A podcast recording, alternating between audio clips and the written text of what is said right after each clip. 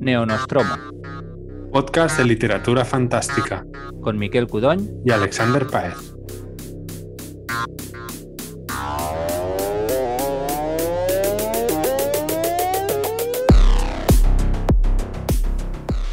Volvemos a estar aquí.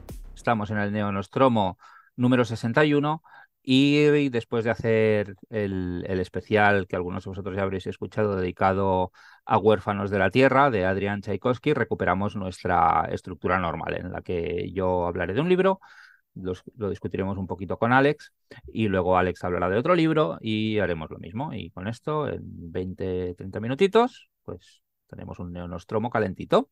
Hola Alex. Sí, sí. Hola, hola, ¿qué tal?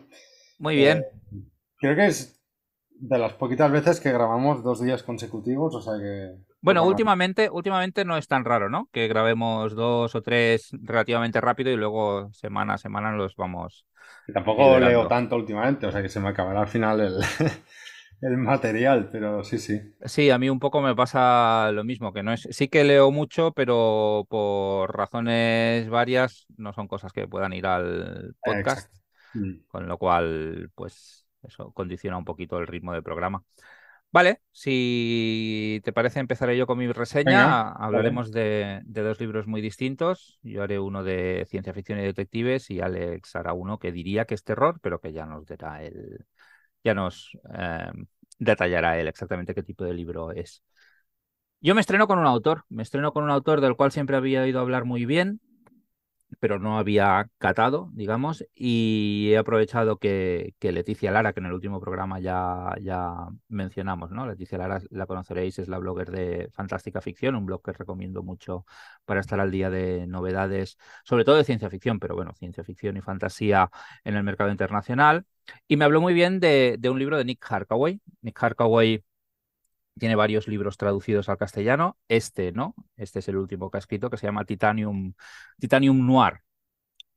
Y es un libro de ciencia ficción ambientado en un futuro relativamente cercano, em, que bebe mucho de las historias de detectives eh, estilo Raymond Chandler, ¿no? Es una historia de detectives explicada en primera persona, Ah, con un tío que es muy irónico, un entorno muy, muy hard boil.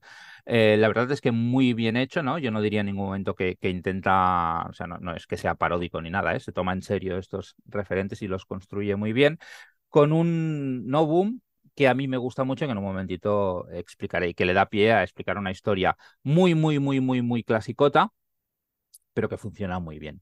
De hecho, eh, si, si, nos seguís a Alex y a mí en Twitter, sabéis que tanto él como yo utilizamos bastante Goodreads para puntuar los libros, que es una cosa que tiene una validez absolutamente nula, pero que mm, desde el punto de vista nuestro, pues sí que un poquito te da, te da una impresión de hasta qué punto los ha gustado un libro, más o menos. Yo dentro de cinco estrellas a este dentro de, ya digo, de esta absurdez que es puntuar los libros, le di tres y en parte es por esta familiaridad de la historia, pero no, no dice nada negativo del libro. Es si te gustan los libros de detectives y te gusta la ciencia ficción, es un libro que vale mucho la pena leer y además que está muy bien escrito. Yo hace muy poquito ah, me he enterado de que Nick Harkaway es hijo de John Le Carré, que es un autor que yo tengo poco leído, pero sí que un poco y que en realidad me, ha gustado todo lo que he leído suyo y me ha ayudado un poco a entender sus referentes. Creo que, que es un detalle eh, anecdótico, pero que ayuda un poquito a contextualizar el libro. Titanium Noir, pues en Titanium Noir lo que nos explican es una historia ambientada en una ciudad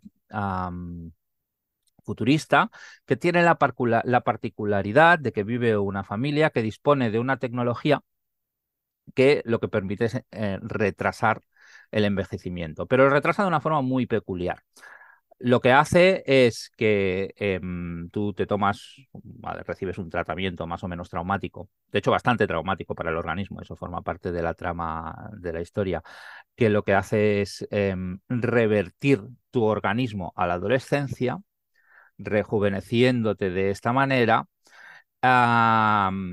y produciendo que de ahí el titanium del título, produciendo una etapa de crecimiento adicional. Lo cual quiere decir que cada vez que tomas el, el tratamiento, tus medidas corporales se incrementan entre un 20, un 30, un 40%. Cada vez te haces más grande. ¿Vale? Te haces más grande porque tu cuerpo crece en el momento de crecer. No quiere decir que te engordes, ¿eh? quiere decir que te ¿Todo, haces. todo se, ¿Todo se hace grande? Todo se hace grande. Bien, me interesa. Te interesa, ¿verdad? No, no quiere decir que te hagas gordo, quiere decir que te vas convirtiendo en un gigante. Sí, sí, sí, que, que te haces un gigante, vaya. Claro. Entonces, eh, eso evidentemente tiene un impacto sobre tu vida privada, ¿no? Porque te vuelves más fuerte, pero también te vuelves más pesado, tus muebles tienen que estar acorazados, es más difícil para tu organismo moverse. No al principio, pero a medida que vas recibiendo tratamientos subsiguientes, pues cada vez es más problemático este, este tipo de tratamiento, ¿no? De hecho, em, la idea es que a medida que vas recibiendo tratamientos, Mm. tu humanidad se va transformando de alguna manera, ¿no? Cada vez estás más alejado de la resta de- del, del resto de, de seres humanos, ¿no? No sé si en este caso el concepto sería posthumano, seguramente sí, pero no en el sentido de convertirte en nada súper, simplemente te haces más grande, Mm. más viejo y, y, bueno, pues así, ¿no? Tienes, tu, tu vida cambia. Ah, el caso es que este tratamiento vale una millonada y no todo el mundo puede acceder a él, con lo cual sí que hay una, una jerarquización social en la cual la gente más poderosa tiene acceso a este tratamiento. Pero este tratamiento está controlado por una sola familia que vive en esa, en esa ciudad. No, no todo el mundo puede acceder a él. No, va- no basta con tener dinero. Tienes que ser capaz de comprarlo y la familia tiene que parecerle bien, am, tiene que parecerle bien a- administrártelo. Y además puede ser como un beneficio añadido si les haces determinados servicios a, a esta familia, ¿no? Si tú les haces un favor muy grande, pues mira, ten un bonus, te, doy un tratamiento de esto, con lo cual tu esperanza de vida se alarga en 100 años o en 50 años y te haces más grande y bueno, ¿vale? Pero en general, si tú ves una persona que es enorme, probablemente esa persona está cargada de dinero, ¿vale? O es una persona importante. Vale. Em, la historia comienza con un asesinato una historia de detectives en la cual ah, la policía llama a un consultor, que es el protagonista en primera persona, Carl Saunders, ah, que es experto en todo tipo de crímenes relacionados con estos titanes, ¿no? Se llaman titanes. Y él eh, le llaman, va al- a la escena del crimen, allí hay un cadáver que es relativamente grande y no está claro si es un titán o no. Podría ser eh, grande porque es un tío grande y ya está, o no. Y además su identidad está poco clara. Y eso da pie a toda una investigación en la cual van, van apareciendo, van interviniendo elementos del pasado del detective que tenía relación con la familia esta ah, millonaria que ha desarrollado el tratamiento y van profundizando en la identidad o lo que ha pasado con este, con este cadáver. Vale. Eh, a partir de aquí es una historia relativamente típica de detectives en la cual el tío se va metiendo en los bajos fondos de la ciudad y vamos profundizando en las diferencias sociales o en las connotaciones de, de- de- cómo este tipo de tratamiento ha modificado o, o ha afectado a la sociedad. Que recuerdo, no, es una, no, no afecta a la sociedad de todo el mundo, sino a una ciudad muy concreta. Es el Wakanda, digamos, de- del, del mundo este en ese sentido, ¿no? Es diferente al resto de ciudades, por lo que nos va diciendo. Y poco más, o sea, a partir de aquí es una historia de detectives que, por ejemplo, yo, que no soy un gran lector de novela de detectives clásicas, me había encontrado en otras novelas que beben de los mismos tropos, como por ejemplo las del Harry Dresden, de, que es el detective mago del Jim Butcher, y que tiene el mismo tipo de voz, el mismo tipo de entorno, lo que pasa es que en, en este caso es ciencia ficción, en aquel caso ah, era fantasía. Es un tipo de novela que la ciencia ficción visita con cierta frecuencia, pero que normalmente lo hace desde un entorno más, en, más bien, o yo tengo asociado más bien a un entorno tipo cyberpunk, ¿no? Los tropos en los que estamos Claro. acostumbrando a ver detectives Rollo Richard Morgan o algo así. ¿no? Exactamente. Este no es cyberpunk, sí que intervienen algunos ordenadores, pero ni de coña el acceso a la información y esto es, es lo que es importante aquí sino más bien esta, esta posthumanidad mezclada con, la, con el resto de humanos. Es muy interesante, es un libro que es muy adictivo, que está muy bien explicado, es muy difícil no meterte dentro de la voz narrativa del detective porque está muy bien construido y, y claramente el escritor que tiene, ahora no sabría decir cuántos libros tiene a sus espaldas, pero, pero tiene unos cuantos, sabe cómo construir una historia, sabe cómo narrarla. Yo creo que es un libro muy interesante para el verano y que, y que de hecho yo si algún editor o editora escucha esto, yo creo que es, que es un buen libro para traer al castellano, pero si leéis en inglés eh, no lo dejéis escapar y si os gustan los detectives, eh, pues más. No es tremendamente original, pero está muy bien hecho y tiene algunas ideas que realmente son eh, son, son, innovadoras y, con muy poquito novum, con muy poquito ciencia ficción, realmente te hace un mundo muy convincente que, funciona bien. Yo lo recomiendo bastante, la verdad es que he disfrutado mucho con él. No será el libro de más que el de, Más que el de Rey Nyler. Más que el del Rey. O sea, me parece mucho mejor novela que el Rey Nyler. Mira, aunque. vamos a tener problemas tú y yo. ¿eh? Pero es que el del Rey Nyler como novela es mala. Lo que pasa es que. ¡No! Hombre, sí, como desde el punto de vista literario de personajes, uso de diálogo, uso de recursos, todos los, todos los personajes hablan igual. Eh, lo que pasa es que la especulación que tiene el de Rey Nyler, si obviamos el hecho de que esté copiada de pe a pa de los libros de pulpos que hemos leído últimamente, si eso lo ignoramos, es muy interesante, es muy interesante. Claro, este especula menos. Este es, este es un libro exclusivamente de trama. y el de Reinailer es un libro exclusivamente de especulación. Entonces, eh, yo creo que son, que, son muy poco comparables, son muy poco. Es más ciencia ficción el del pulpo del Reinailer, que no sé si aquí lo hemos hablado en detalle algún día o no. Podríamos hacer una discusión bien hecha, igual que hicimos. El no, porque vas a perder y tampoco me apetece humillarte aquí. Es imposible que pierda con ese libro. No puede ser, no puede pasar. Y ya está, ese era el. Genial. Eh, no me llamaba nada, ahora me llama un poco más. Es guay, ya te digo, no, no, no, yo no cambiaría la cola lectora de nadie por este libro. No, ponlo en primer lugar. No, pero estoy seguro que si te cae en las manos y te lo lees, no lo dejarás. No es un libro que se te caiga en las manos, y es un libro que además recordarás con cariño. Y de hecho, no lo he dicho en, la, en el comentario, pero eh, yo, yo, sospecho que es un libro que, que, no sé, que no tendrá continuidad. Pero como introducción a un mundo a mí me convence y, más como acaba el libro, si, si, hiciera más, si profundizara en este mundo y, escribiera más novelas con este personaje, yo probablemente las leería porque me interesa, me interesa mucho lo, lo que apunta. también a, algo que comentaste sobre quién era. Eh, Iris de Edmundo Pasoldán, que era como no tiene continuidad per se, pero este mundo puede ser eh, muy interesante. Son, libros muy distintos, ¿eh? pero, pero en ese sentido. Sí, sí, sí, no, es más la sensación esta de. Sí, sí, sí, sí. Qué guay. Y ya está, el Titanium Noir de Nick Harkaway. De hecho, le quiero, quiero leer más ¿eh? del Nick Harkaway. Eh, hay un par de libros que me han recomendado mucho que probablemente sean mejores que este incluso y que tengo ganas de leer. Qué bien, lo, apunto, ya te digo, ¿no? cuando lo comentaste el otro día en el chat pensé, uff, qué pereza, pero, pero bueno, tiene, tiene una pinta que a lo mejor es... Tiene, tiene rollito la vitidar, porque no sé por qué me ha recordado también un poco a... Yo creo, sí, yo creo que la vitidar es más, es más, es más interesante y es más políticamente incorrecto y es más sorprendente. Este es, lo que pasa es que es, deliberadamente eso, o sea, este es muy clasicote. Y, ya me parece bien, pero, pero sí que el tipo de, por ejemplo, el del A Man Lies Dreaming, que no me acuerdo cómo se llama en castellano.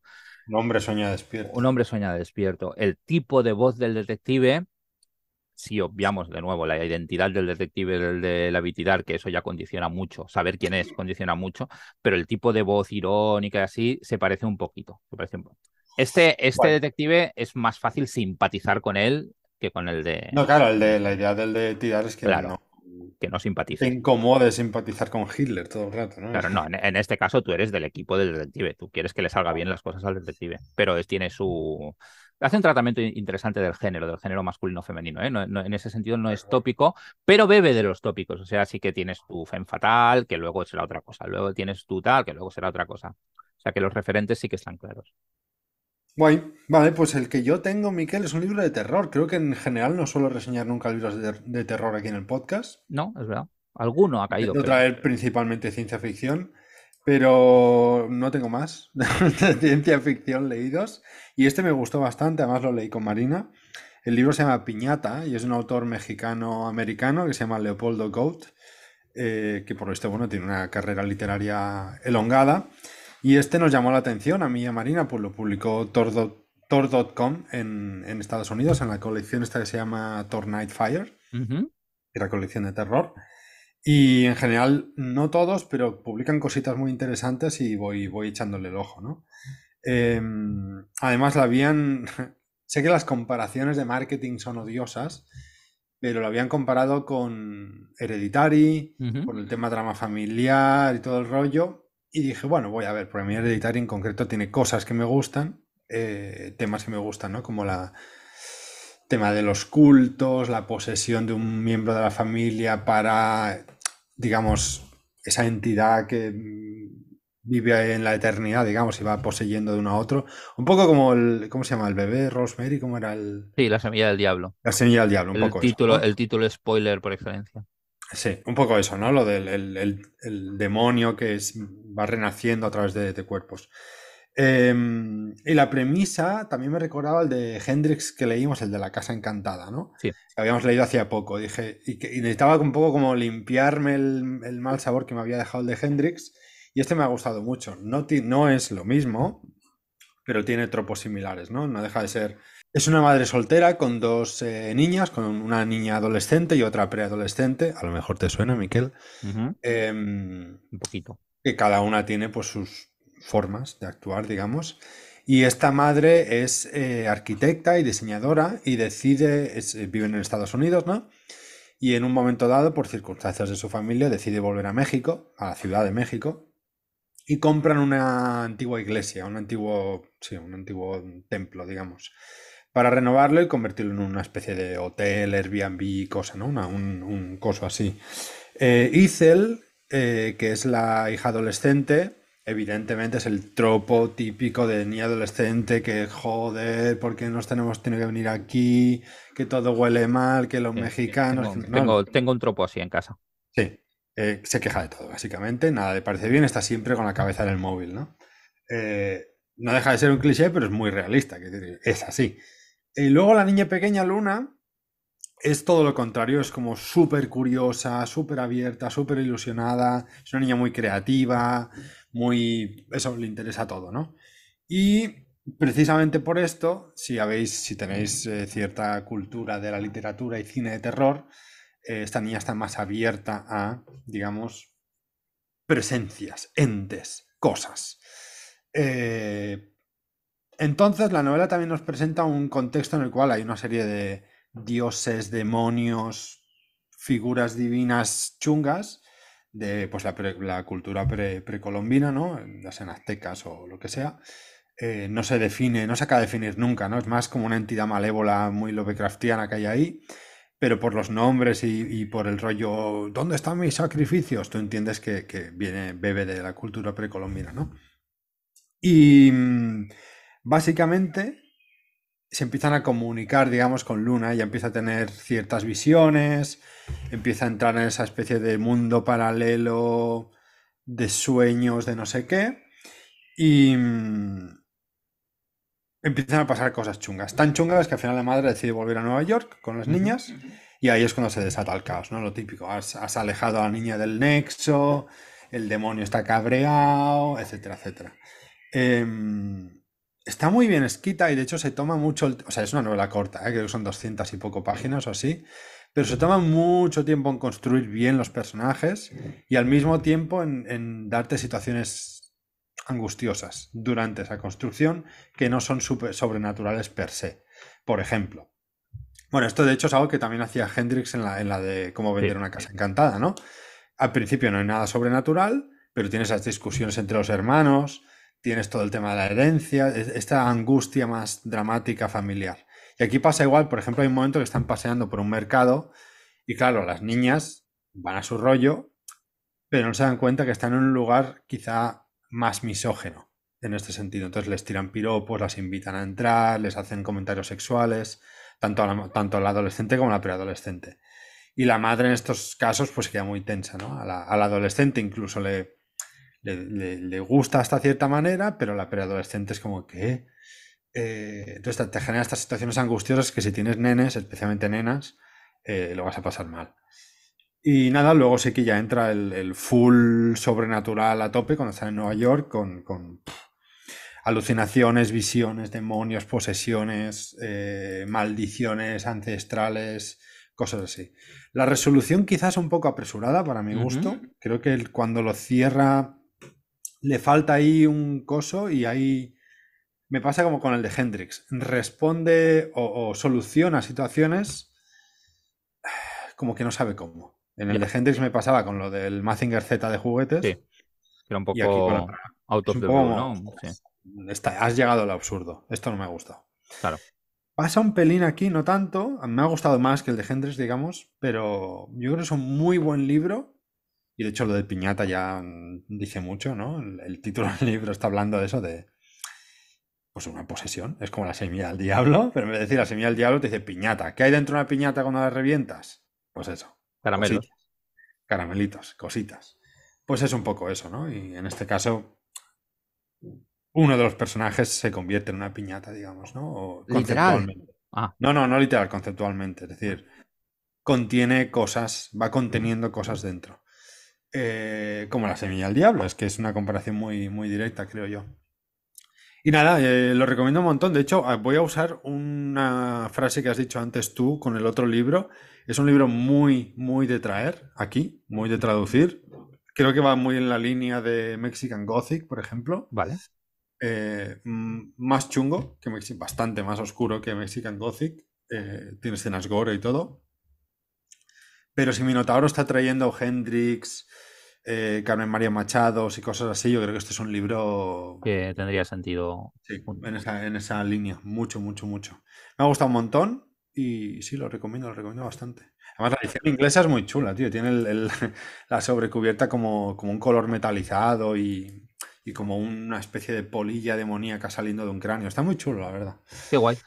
Yo sabía que lo estabais leyendo Marina y tú. mm, Me da un poco de pereza porque el terror de entrada muchas veces me da pereza para leer, pero la verdad es que tiene, tiene buena pinta. Lo que sí que yo estaba, sabiendo el nombre del autor y el título Piñata, estaba convencido de que era un libro en, en español.